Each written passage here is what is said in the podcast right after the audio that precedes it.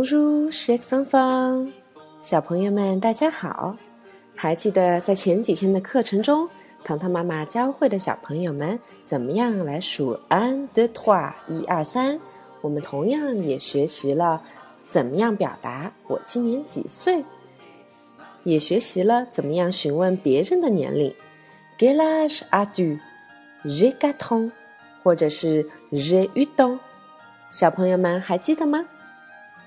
那么今天糖糖妈妈的话题是：为什么我们这周的课题要叫做“神奇的法语数字”？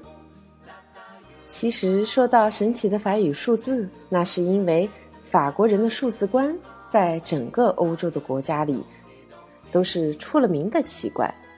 那么他们这种奇怪的数字观，曾经也让糖糖妈妈在初学法语的时候大大的伤了一番脑筋。那么，既然说的这么神奇，我今天就来考一考我们的小朋友吧。唐妈来给小朋友们出一道数学题：四乘以二十加上十再加上九等于多少呢？我再说一次：四乘以二十加十加九等于多少呢？我相信数学成绩好的小朋友一定立马就能够回答。等于九十九嘛？那么你们知道，如果唐妈把同样的题问一个法国的小朋友，你猜猜他会怎么回答我呢？嗯，我相信没有人能够想得到，如果我问一个法国的小朋友，四乘以二十加十加九等于多少，他会回答我等于四乘以二十加十加九。这可不是一个冷笑话哟。这是真正的法国人一定会回答的，因为他们就是通过四乘以二十再加上十再加上九，来表达九十九这个数字的构成。大家是不是觉得很奇怪呀？这就是法国人的数字观。而这种神奇的数字观，可不光光是让我们中国的学生头疼，也会让他们的邻居像比利时这样的国家也深感困惑哟。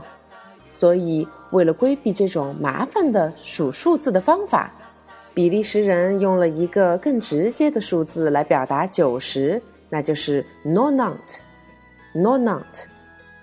于是乎，在法国和比利时这两个邻居国家之间，就经常有了一些互相嘲笑的事情发生。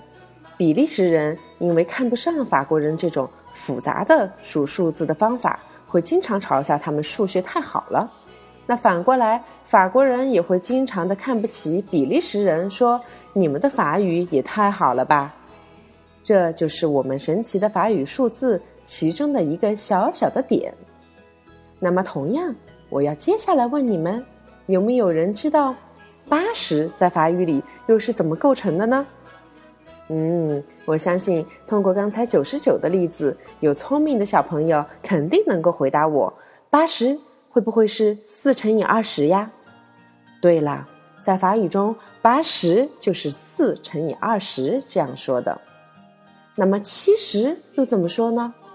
七十可没有四个二十这么多，那会不会是三乘以二十再加一个十呢？不对，不对。其实法国人又用了另外的一种数数的方法，那就是六十加上十。你们有没有觉得自己的世界观都被颠覆了呀？其实我们用这种笑笑闹闹的方法，也会让小朋友们留下一个法语数字是这么有趣的印象。那么以后在我们的课里，糖糖妈妈会逐渐的教小朋友们每一种数字的表达方法。让我们在不知不觉之间也来学学法国人这种数字的奇异思维吧。好了，今天我们的课就到这里，明天让我们来迎接春节前的最后一次法语课，好吗？Au revoir, mes enfants.